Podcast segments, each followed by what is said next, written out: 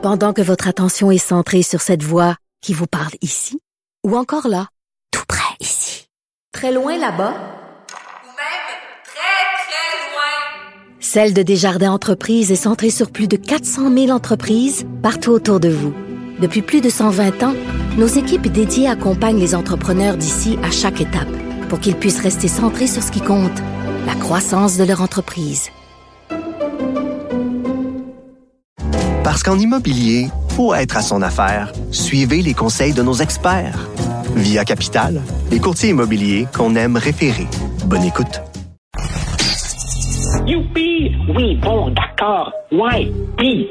D'un côté, évidemment, bon communicateur, mais de l'autre côté, communiquer quoi au juste? Et pourtant, la truite gigote encore dans le fond de la chaloupe. Aujourd'hui, dans un contexte où on donne à tout le monde un mégaphone. Un sociologue, pas comme les autres. Joseph Facal. Euh, J'ai été un peu, euh, disons, euh, troublé par les propos du premier ministre, c'est le moins qu'on puisse dire. Troublé dans le sens que ça dépassait l'entendement. Je suis ébranlé euh, très fortement par ces propos. Euh, Joseph, ça c'était le député libéral Pierre Arcan qui a vraiment pas digéré la blague de François Legault. Est-ce que est-ce que c'est une tempête dans un verre d'eau ou au contraire c'est une mauvaise blague qui en dit un peu long sur le gouvernement caquiste selon toi? Je crois que c'est les deux.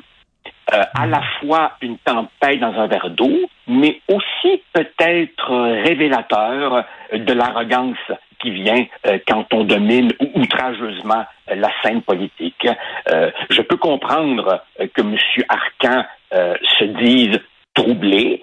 Maintenant, quand il dit ensuite qu'il est très fortement ébranlé, peut-être qu'il y a là, si tu veux, une petite couche de pathos pour tenter d'embarrasser le gouvernement dans un contexte où, de toute façon, le Parti libéral ne sait plus euh, quel lampion allumer et à quel sein se vouer. De l'autre côté, il est vrai, il est vrai que euh, la blague était euh, tout à fait déplacée. Donc, c'est pas, si tu veux, le scandale du siècle, mais en même temps, oui, euh, je crois qu'un premier ministre doit se comporter avec une dignité, euh, avec la dignité que commande euh, sa fonction.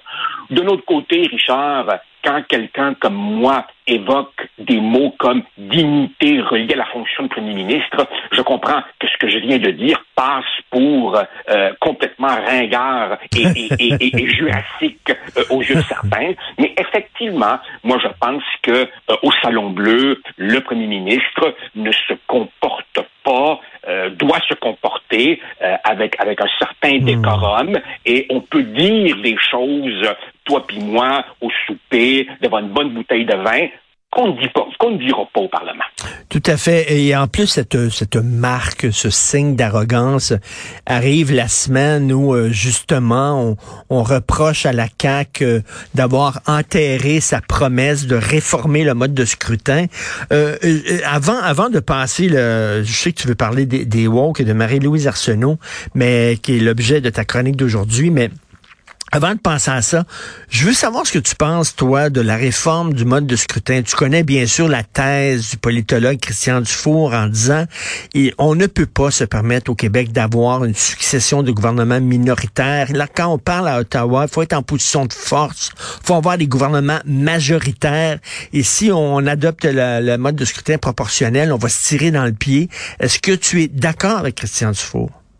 Complètement. Complètement. Mm, mm. Euh, Christian Dufour et moi, avec d'autres, euh, je pense au constitutionnaliste Henri Brun, je pense au sénateur et ancien conseiller de Robert Bourassa, Jean-Claude Rivet. Pendant des années, on a, on a ferraillé contre le mode de scrutin, la réforme du mode de scrutin.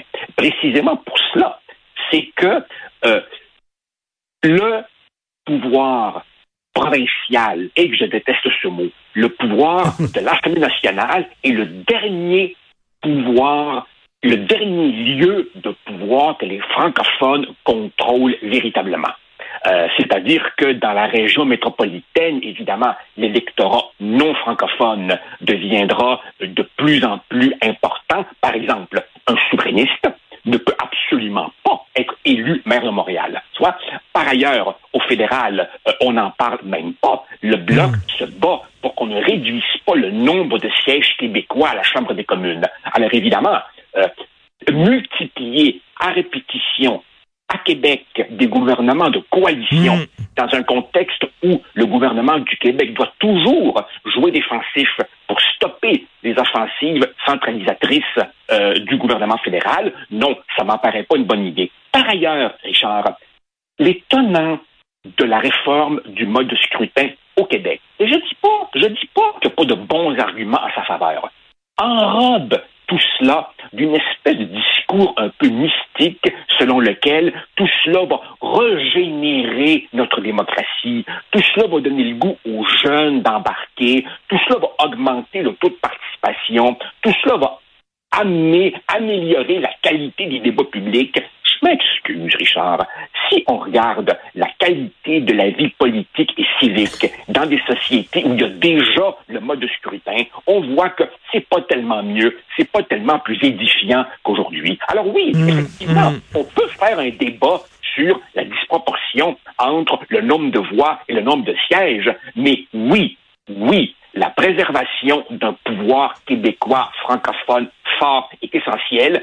Et peux-tu imaginer, peux-tu imaginer un gouvernement du Québec dans lequel, par exemple, euh, Québec solidaire serait un, un- un- un partenaire et là, évidemment, trouverait d'un très bon œil toutes les initiatives de, de- de Justin Trudeau et de Jack Mitzing, Ben oui. pour, notamment en santé, empiéter sur les compétences du Québec. Non, non. La thèse euh, du four, Ben- nous sommes nombreux à la partager et franchement, euh, non, je ne suis pas Ben- pour Ben, Joseph, la, thèse de Christian, selon moi, elle tombe sous le sens.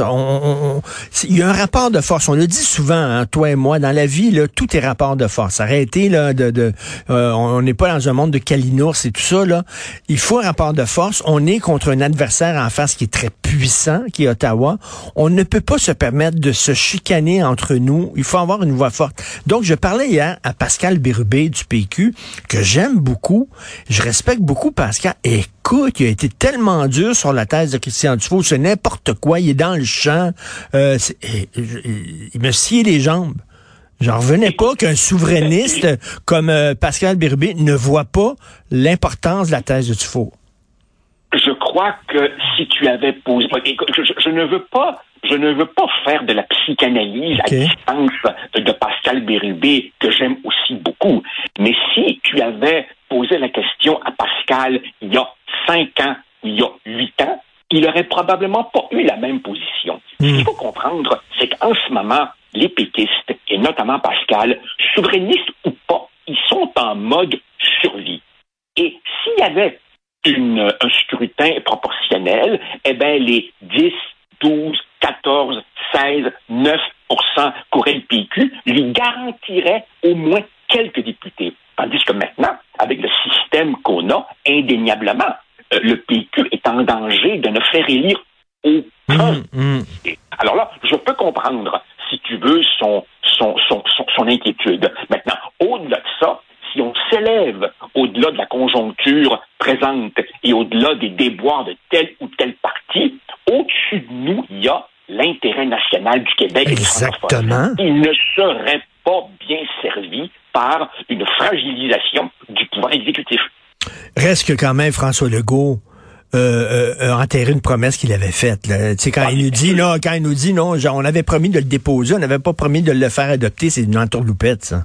Vraiment. Oui, Richard, mais, mais très franchement, si on fait, et, et- et je ne veux pas exonérer le premier ministre, mais si on faisait la liste des gouvernements du Québec qui ont promis la réforme du mode de scrutin pour ensuite finalement trouver que le système qui les fait élire est pas pire pantoute, la liste, elle serait longue et je m'inclus dans ce club. Car effectivement, j'ai fait partie, jadis, d'un gouvernement qui euh, disait, ouais, on pourrait regarder ça, puis finalement, on l'a pas fait.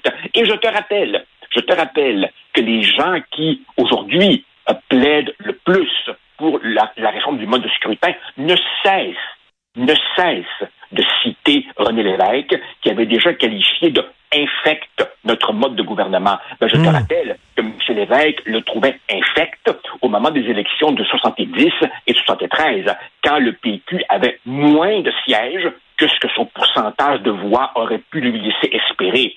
Sitôt que M. Lévesque prend le pouvoir en 76, même lui, le grand homme, se satisfait pas mal du système britannique uninominal à un tour. Donc, Mm. oui, il y a quelque Mm. chose comme un pouvoir québécois fort, et je le redis, Christian Dufour a toujours eu raison là-dessus, et je suis dans son club premier trio. je suis dans le même club que toi, Joseph. Euh, Marie-Louise Arsenault, qu'on pourrait appeler une des papesses du mouvement woke au Québec, à tout le monde en parle, dit ben pourquoi on peut discréditer le mot woke? Le mot woke, la cause est noble, c'est être éveillé, c'est être pour la justice sociale. Tout le monde est pour la justice sociale. En, en- en sous-entendant, ben, critiquer euh, les dérives du mouvement woke, c'est être contre la justice sociale. Donc ça, ça, ça verrouille toute critique des woke. Alors écoute, moi, moi, je, je, je, je, je ne connais pas du tout euh, personnellement Madame Arsenault et euh, je te dis à son sujet ce que je t'ai dit à propos de Pascal Bérubé il y a un instant. Je ne vais pas faire de, de Mm. psychanalyse à distance. Et c'est pour ça que dans ma chronique de ce matin, tu noteras bien les points d'interrogation. Quand elle a dit ça, c'est quoi le problème avec les woke? Est-ce que c'était de l'ignorance, de la naïveté, de la mauvaise foi, ou c'est simplement le fait qu'elle ne lit que du Robin DiAngelo? Euh, mais, mais, mais, mais en réalité, effectivement, qui pourrait être contre ça, n'est-ce pas, euh, le- le- le- le- la- l'éveil euh, aux, injustices? C'est un peu, si tu veux, comme dans les universités ou dans les entreprises, euh, des consultants auxquels tu, tu référais l'autre jour font des petites fortunes en avançant des programmes de Mm. équité, diversité, inclusion. Comme c'est bien dit. Qui pourrait bien être contre ça? Mais en réalité, ce qu'il faut comprendre, et visiblement Mme Arsenault ne l'a pas compris ou ne veut pas le comprendre, et à Radio-Canada, personne n'est intéressé à comprendre cela, c'est que derrière la vertu affichée, derrière l'effet de mode qui séduit euh, quelques jeunes, beaucoup de jeunes en fait, il y a un projet radical de Mm. démantèlement de toute la société et de prise du pouvoir dans de nombreuses euh, institutions. En fait, le wokisme, si on va au-delà de tel ou tel incident qu'on regarde les auteurs fondamentaux du mouvement, c'est ce que j'appellerais, ce que bien des gens ont appelé un marxisme identitaire. C'est-à-dire que tu prends les mêmes catégories d'analyse euh, du marxisme, la même vision totalitaire, si tu veux, d'une société présumée oppressante, sauf qu'évidemment, au lieu d'avoir les affrontements classiques entre bourgeois et prolétaires, maintenant c'est entre blancs et non blancs, ou entre méchantes euh, majorités et une constellation, si tu veux, des minorités toutes supposées euh, être opprimées. Et ce qui me frappe, Richard, c'est que beaucoup de gens de bonne foi ne voient pas l'agenda derrière. Je te donne un exemple. Prends par exemple la notion de racisme systémique. À partir du moment où tu dis euh, c'est toute une société, toutes ces institutions, tous les individus qui, consciemment ou inconsciemment, produisent du racisme, la conclusion logique de ce mode de pensée, c'est de dire toute la société est pourrie, il n'y a rien à faire. Ben Donc, oui. il faut la démanteler au complet. Donc, il y a là une dimension proprement révolutionnaire. Euh, Joseph, dans les années 60, tu avais le fameux affrontement entre Jean-Paul Sartre et Raymond Aron. Sartre disait tout anticommuniste est un chien. Il disait ça. Tu n'as pas le droit de critiquer le communisme, même s'il y a des dérapages, parce que la cause est noble. Et tu avais Raymond Aron qui disait euh, non, désolé, mais on a le droit de critiquer tout dérapage extrémiste. Bien sûr, tu es dans le team Aron. Évidemment, je, je, je suis dans le team Aron. J'ai lu, écoutez, les, les ouvrages de Raymond Aron occupent à peu près euh, un rayon et demi de, de- de ma bibliothèque. Je suis un grand disciple. Et, et tu sais, tu sais, Richard, c'est pas parce qu'on est un grand intellectuel qu'on ne peut pas dire d'incroyables conneries. Et la feuille de route de Jean-Paul Sartre Ah, épouvantable. est absolument spectaculaire, tu vois. Et ce que tu viens de dire m'amène à un autre point qui m'a été souligné par un collègue euh, de l'UCAM dans un courriel ce matin. Je vais taire son nom, mais c'est un collègue sensé, que je respecte et qui, évidemment, à l'UCAM, envoie des vertes et des pommures, tu comprends?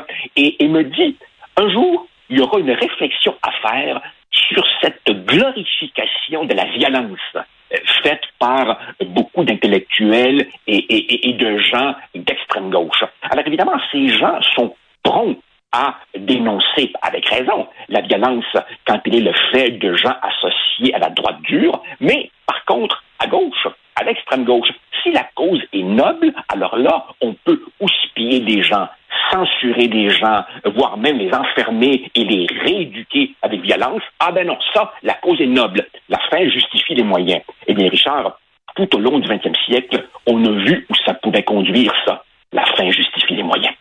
Écoute, t'avais même des intellectuels brillants comme Foucault qui, à la fin de sa vie, applaudissait l'ayatollah Khomeini en disant que c'était une grande révolution. Je, tu te souviens de ça, toi?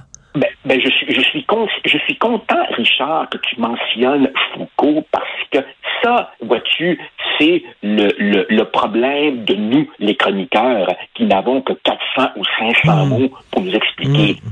Il faut que nos auditeurs comprennent, c'est que tout ce qui peut sembler euh, un épiphénomène, tout ce qui peut sembler un, désordre ponctuel à l'UCAM ou ailleurs, ce sont, si les éclaboussures d'un mouvement souterrain plus profond qui est en gestation depuis déjà quelques décennies et qui a été effectivement pensé, théorisé par les Foucault, les Marcuse, les Derrida, les Lyotard et compagnie. Et derrière, évidemment, ce qui fait euh, les manchettes dans nos médias, il faut regarder, par exemple, certains cours à l'université, certaines listes de lecture, certains sujets de mémoire de maîtrise ou de thèse doctorat, pour s'apercevoir que ces auteurs restent éminemment hmm. influents dans des, d'importants secteurs hmm. de, cette, de cette nouvelle gauche qui comprend que, pouf, l'ouvrier blanc ne, fera pas la révolution. Il est méprisable parce qu'il est blanc, parce qu'il vote à droite et parce qu'il vit du Québécois. Et en fait, la révolution salvatrice, purificatrice, viendra de toutes les minorités. et ces gens-là si tu veux, déploie une armature théorique qui emprunte énormément au Foucault et compagnie. et une, telle haine de l'Occident et une telle obsession pour les gens racisés qu'ils en viennent, comme Foucault à la fin de sa vie, d'encenser les islamistes. Pourquoi? Parce qu'ils s'en prenaient à l'Occident et parce qu'ils étaient arabes. C'est fou de même, là.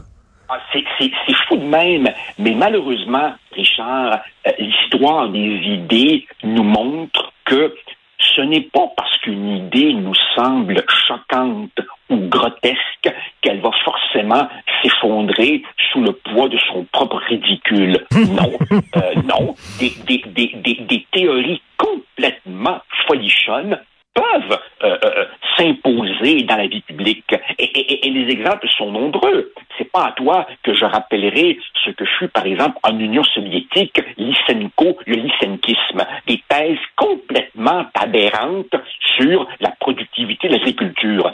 Non, non, dans, dans, dans, une conception, si tu veux, euh, euh, totalitaire, dans une conception où tu dis toute la société est pourrie, il n'y a pas de limite à, l'extrémisme et, et, et, à l'absurdité. Et, et l'erreur, et ça je l'ai écrit mille fois, l'erreur, c'est de se contenter d'en rire. C'est de se dire, mmh. ce sont quelques étudiants hurluberlus. Mmh, non, ce qu'on ne voit pas, c'est, par exemple, il y a un woke en chef, tu vois, à Ottawa, qui lui procède beaucoup plus insidieusement, qui lui avance systématiquement, systémiquement, comme on dit aujourd'hui, avec notamment les politiques d'embauche dans les universités, avec notamment qui, comment va être financée la politique, en guillemets, scientifique au Canada? Tu vois? Et, ça, c'est extrêmement grave parce que, au fond, on tourne le dos à l'authentique dialogue euh, dans une société qui, qui, qui respecte ses. Tout à fait. Il faut tirer la sonnette d'alarme, ce que tu fais très bien. Alors, euh, je le dis encore, moi, j'aime le jeudi parce que je parle à Joseph. Merci, Joseph. Bonne semaine. Merci. Au plaisir. au revoir. Joseph